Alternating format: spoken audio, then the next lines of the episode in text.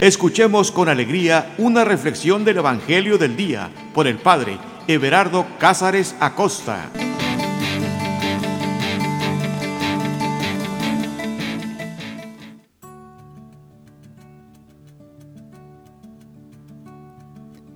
Carta de amor. Esa es la Sagrada Escritura. Una carta de amor. Y como toda carta de amor, no importa el exterior, no importa de qué papel está, cómo la encuadernaron, no importa ni siquiera eh, eh, la caligrafía. Lo que importa es el espíritu. A veces nosotros queremos comprar unas Biblias muy elegantes, ¿verdad? Que estén con el filo de la hoja, color dorado, y que se vean muy bonitas.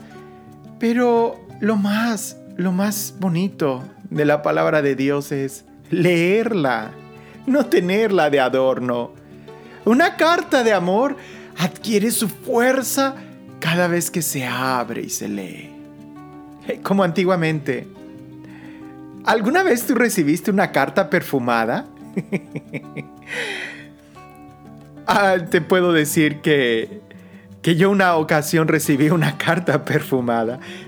Yo siempre, yo siempre dije que quería ser sacerdote, pero pareciese que eso despertaba más interés en algunas muchachas. Y cuando, cuando tú abres una carta perfumada, inmediatamente respiras el aroma, pues al abrirla se, se sale el aroma. Pienso yo que la Sagrada Escritura también es así. Hay que abrirla y no, no para que salga el aroma de polvo, quiere decir que nunca la abriste, sino para que salga el perfume del amor, de Dios, de Dios para ti, de Dios para cada uno de nosotros.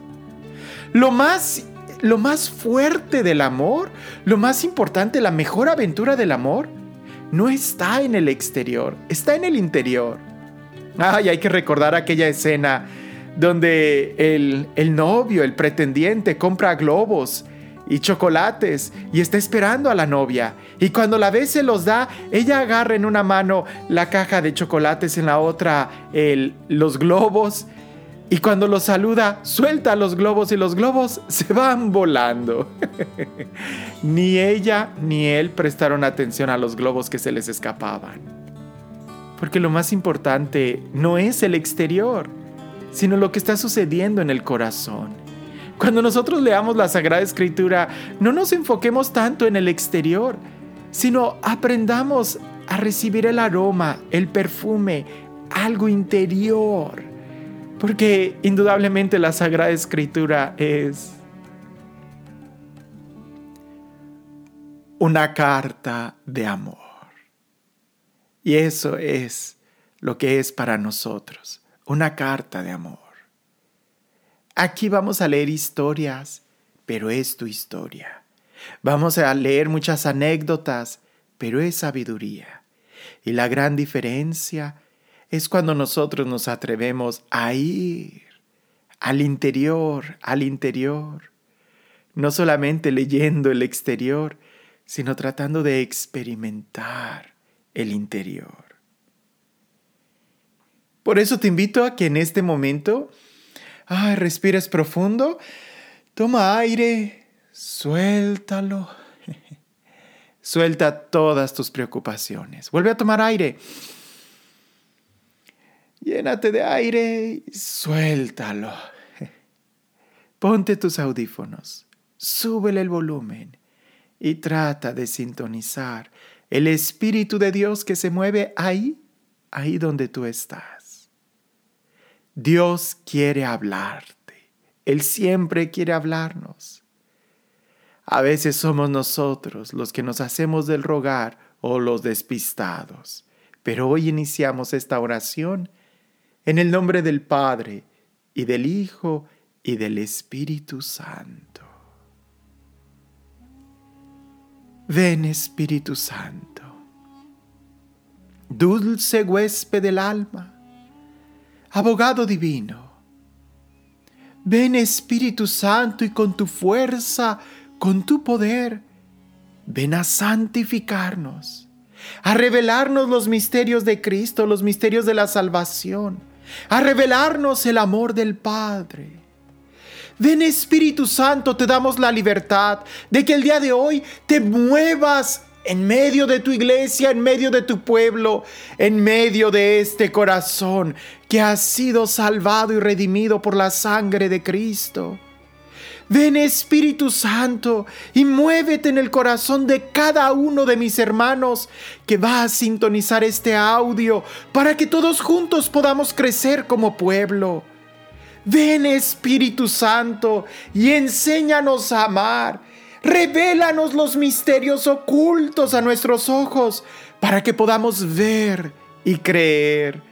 Ven Espíritu Santo, ven Espíritu Santo, ven Espíritu Santo, Creador, fuego candente, llénanos de ti, ilumínanos, transfórmanos, llénanos de tu amor, de tu presencia. Ven Espíritu Santo, creemos en ti, haz nuevas todas las cosas, empezando por nuestro corazón. Espíritu Santo, creemos en ti. Creemos en tu amor.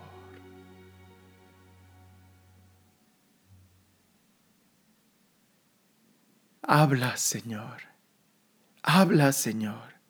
Que tus siervos escuchan. Que tu palabra sea hoy alimento para nosotros. Que tu palabra sea el consejo que hoy escuchamos. Llénanos de ti. Habla. El texto que vamos a reflexionar el día de hoy es el Evangelio de San Mateo, capítulo 9, versículo 18 al 26. Estoy seguro te va a gustar.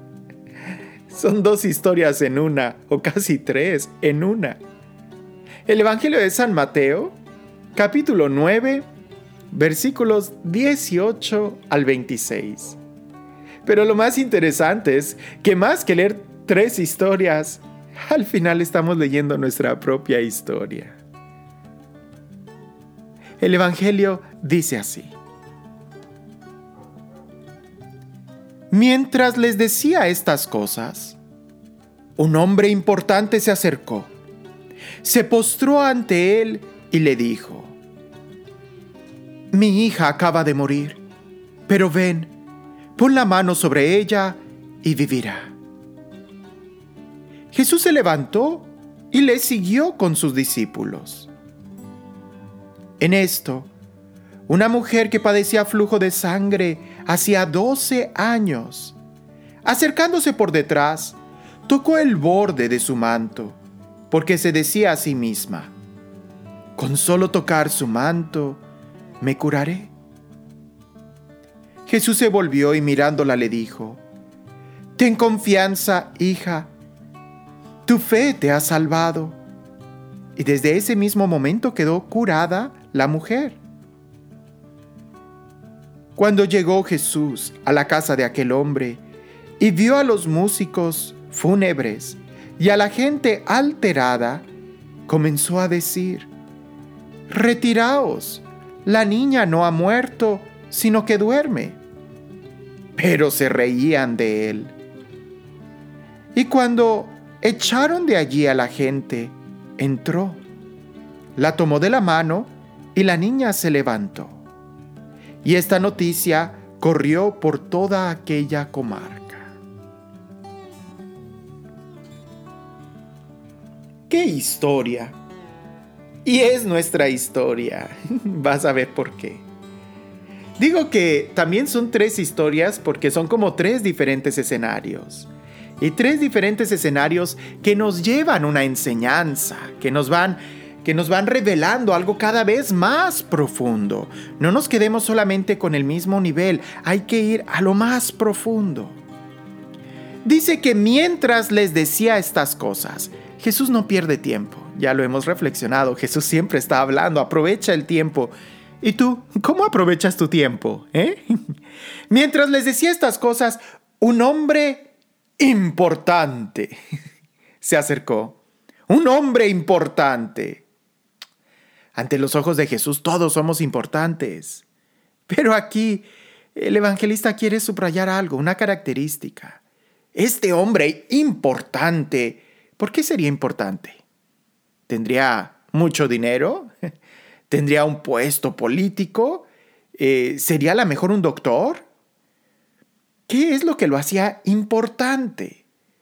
Un hombre importante se acercó se postró ante él y le dijo, para que este hombre importante se haya postrado, quiere decir que en realidad el más importante es Jesús.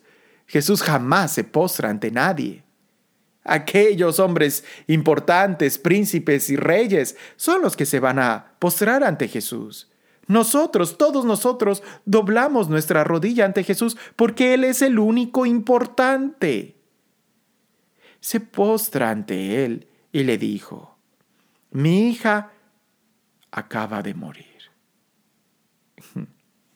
De nada te sirve tu poder, que nada te sirve que tú seas tan importante ante el misterio de la vida. Así. Ante una situación límite como la enfermedad o la muerte, no podemos hacer nada. Simplemente abandonarnos a la voluntad de Dios. No hay más que hacer. Este hombre, que era tan importante en ese momento, se, dio cuenta que no era importante. Se postró ante Jesús con una petición que simplemente reflejaba más que la humanidad la pequeñez del ser humano ante el misterio de la muerte. Cuando alguien se muere, ya no hay nada que puedas hacer. ¿Qué puedes hacer? Aunque no lo creas, hay gente tan, tan aferrada, tan, tan ciega, tan soberbia, que hasta congelan los cuerpos para, para esperar que la ciencia un día pueda resucitarlos. No, no hay nada que hacer. La vida, la vida no depende de nuestro cuerpo. La vida depende absolutamente del único que es importante y aquel hombre llega, se postra, mi hija acaba de morir, pero ven, pon la mano sobre ella y vivirá. Y esto es muy interesante, porque este hombre, a pesar de toda la tragedia familiar que está viviendo, imagínate, o sea, imagina esta escena, que tú estuvieras ahí y tú ves a este padre de familia que toda la gente está ahí porque su hija está enferma. O bueno, incluso no sabemos si estaba enferma. A lo mejor se, se caería de algún lugar o, o tuvo un accidente, se envenenó, se ahogó, se asfixió, se, no lo sé. sería peor aún, la tragedia, el drama. Quizás me inclino más a que murió de manera inesperada porque este hombre ya había oído hablar de Jesús, ya tenía fe en Jesús. De tal manera que ante el drama de su familia, si él hubiera visto que su hija estaba enferma, hubiera ido antes de que su hija muriera. Pero su hija murió. No fue cuando estaba enferma porque quizás no hubo enfermedad. Su hija murió y él lo que hizo fue, voy con Jesús. aunque la casa estaba llena de gritos, de conmoción, quizás él exteriormente estaba viendo a su hija ya pálida, fría, pero él en su interior tenía seguridad y eso hace la diferencia. El mundo se podrá estar cayendo, pero si tú tienes fe, tú estás en paz. Tú sabes que Jesús puede resucitar incluso que Jesús resucita y resucitará a todos los muertos, a todos tus seres queridos. Mi hija acaba de morir, pero ven, pon la mano sobre ella y vivirá. No, fue mucho más confiado. Se postró y le dijo, no le gritó, no le reclamó, mi hija acaba de morir, pero ven, pon la mano sobre ella y vivirá. Jesús se levantó y le siguió con sus discípulos. Pocas escenas vamos a ver como esta. Jesús es el que reclama y exige que le sigamos. Pero en este texto es Jesús quien le sigue a Él. Porque Jesús sigue la paz. Jesús sigue la seguridad. Jesús sigue la fe. Este hombre tiene fe, tiene seguridad, tiene paz. Ahí va a llegar la presencia de Jesús. Ahora, en este caminar, en esto, una mujer que padecía flujo de sangre desde hacía 12 años. Flujo de sangre, yo no sé exactamente qué clase de enfermedad pudiera ser esta. Hay muchos que dicen que pues simplemente tenía un problema muy fuerte de, menstruación o, que tenía eh, una hemorragia interna. No sabemos exactamente por qué sería la hemorragia, ¿verdad? Pero tenía un flujo de sangre, algo que la hacía continuamente impura, porque recordemos que no podías tocar la sangre. Y cuando una mujer está en esa situación, una persona está sangrando, está en impureza. Y eso ya lo hacía en una situación como de pecado. Esta mujer, 12 años, sintiéndose pecadora, sintiéndose rechazada por Dios y sufriendo una enfermedad. Ve tú a saber cómo sería esa enfermedad. Constante, calambres, dolores, cólicos, ¿verdad? Desangrado fuerte un día, no lo sé, pero sufría, padecía. Pero ella se acerca a Jesús a pesar del ruido que tenía su cuerpo, ella se acerca a Jesús porque tiene fe y tiene confianza. Y eso hace la diferencia. Piensa por un momento. En la primera escena, aquel hombre tiene ruido en su exterior, su familia y el cuerpo de su hija, no en su cuerpo sino en el ambiente en el que está viviendo hay ruido. Y él logra conservar la paz en su interior y busca a Jesús. Cuando tú no tienes paz en tu interior, no buscas, gritas, reclamas, no, no piensas, no, no actúas. En esta segunda escena, aquí no hay ruido familiar. Es ella la que está sufriendo no ya en su corazón, porque en su corazón ya hay seguridad, hay fe, y eso hace la diferencia. Pero el ruido que no es en la familia, como en el primer caso, es en el cuerpo de ella. Ella está sufriendo, está padeciendo, está sangrando, la vida se le está yendo. Pero en su corazón hay seguridad, hay paz, y eso hace la diferencia porque ella se acerca.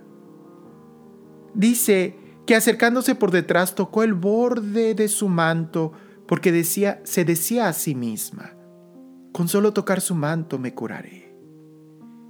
¿Qué es lo que te dices a ti mismo, a ti misma, cuando hay problemas familiares? Cuando en tu casa están gritando. ¿Qué es lo que te dices a ti misma cuando no puedes hacer algo por una enfermedad? A ti mismo ya no puedo con esta vida. ¿Por qué nadie me entiende? ¿Verdad? Ustedes son tercos, esto y aquello. No, ¿qué te dices a ti mismo, a ti misma? Cuando tienes un problema familiar, cuando en tu familia hay gritos, cuando o en tu mismo cuerpo hay gritos, hay dolor. ¿Qué es lo que dices? A ti mismo, ya no puedo con esto. ¿Por qué me castigas? Llévame. No. Estos dos personajes, ante una situación familiar y ante una situación física de salud, se dicen a sí mismo, Jesús tiene la solución. Jesús es la respuesta. Jesús es quien me va a dar vida, quien me va a dar salud. Es Él, es Él. Y no una fe en un capricho que yo quiero, sino en la seguridad y en la certeza de quién es Él. porque eso hace la diferencia. El exterior podrá ser exactamente el mismo caos de siempre, de toda la vida, de años y años y años.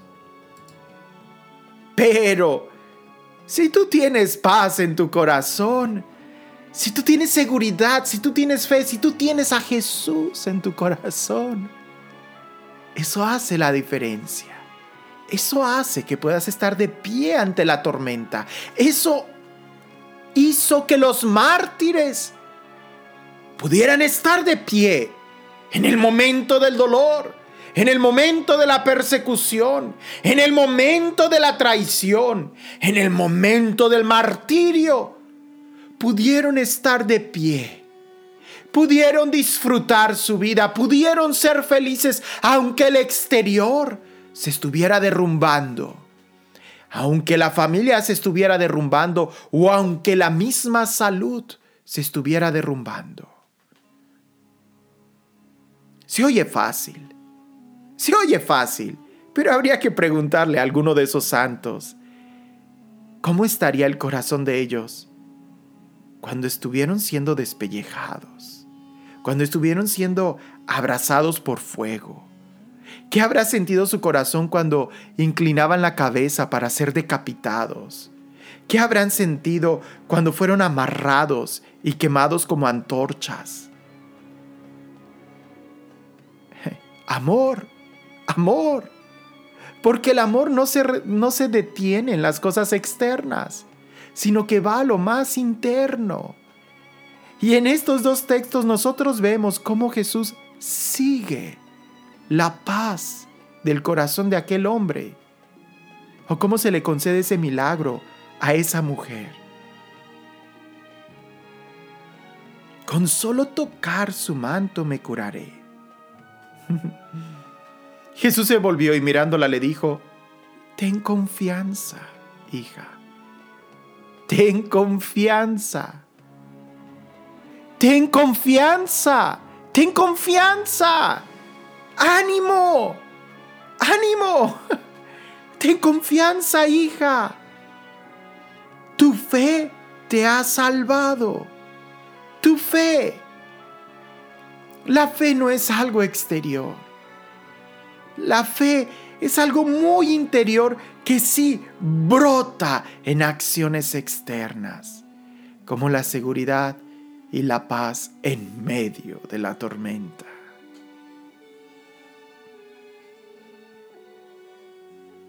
Y desde ese mismo momento quedó curada la mujer. Estoy seguro que ante la seguridad y la paz interior, el que los globos vuelen ya no importa tanto. Ante la ternura y la gentileza del roce de manos de dos enamorados, no importa si los chocolates se pierden, si la nieve se derrite, lo que importa es sentir el toque del amado, el roce de su presencia, el aroma del perfume. Ahora veamos la otra escena. Cuando llegó Jesús a la casa de aquel hombre y vio a los músicos fúnebres y a la gente alterada, comenzó a decir, Imagina, Jesús llega a esa casa y en esa casa... Ya una vez llegué a un lugar donde acababa de morir una persona. Oh, era tan difícil poder hablar.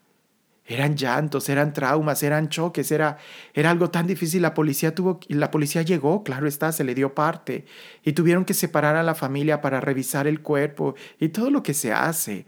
Pero era tanto el trauma.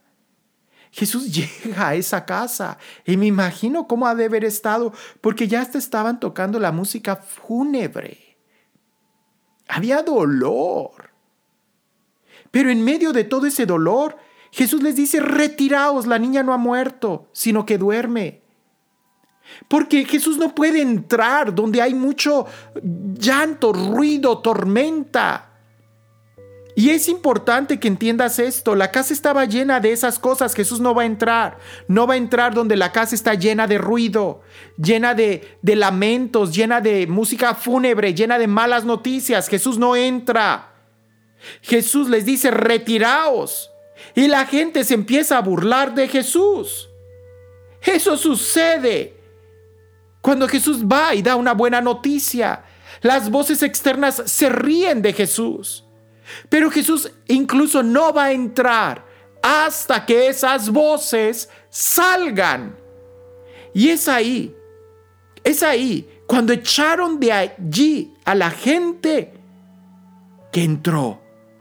Jesús no entra donde hay ruido. Jesús no entra donde hay malas noticias. Jesús no comparte el lugar con nada. Jesús es celoso. O lo aceptas a Él o no lo aceptas. O crees en Él o no crees en Él. O lo escuchas a Él o no lo escuchas. Porque Jesús no es una voz más. Él es la palabra. Hasta que echaron de ahí toda esa gente que hacía ruido, todas esas malas noticias, lamentos, Jesús entra. Toma de la mano a la niña y se levantó. Y la noticia se corrió por toda la comarca. ¿Te das cuenta? No importa tanto el ruido exterior, sino como el ruido interior. ¿Qué hay en tu corazón? Porque si en tu corazón hay paz y seguridad, Jesús va a entrar. Pero si no hay paz, sino ruidos, malas noticias, angustia, miedo, estrés, entonces no le estás dando lugar a Jesús. Jesús no comparte su lugar. Para que Él pueda entrar, hay que echar fuera todas esas malas voces. Y no me refiero a voces exteriores. No vayas a echar fuera a tu suegra. me refiero a las voces de tu corazón. ¿Qué hay en tu corazón?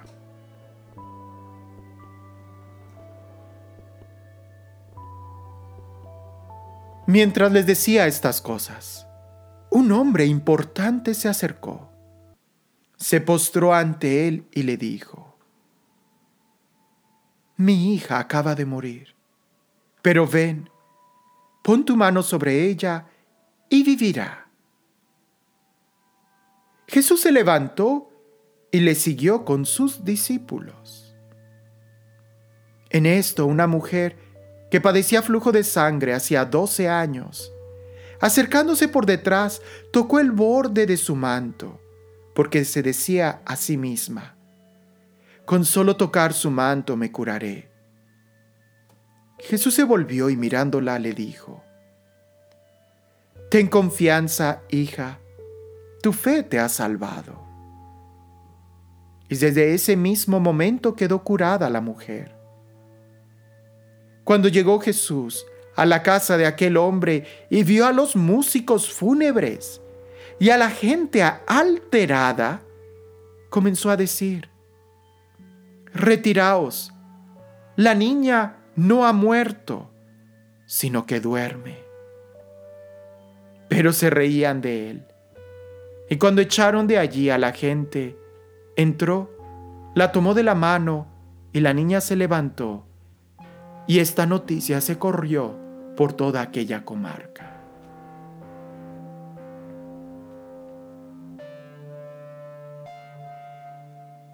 Te pedimos ayuda, Jesús, incluso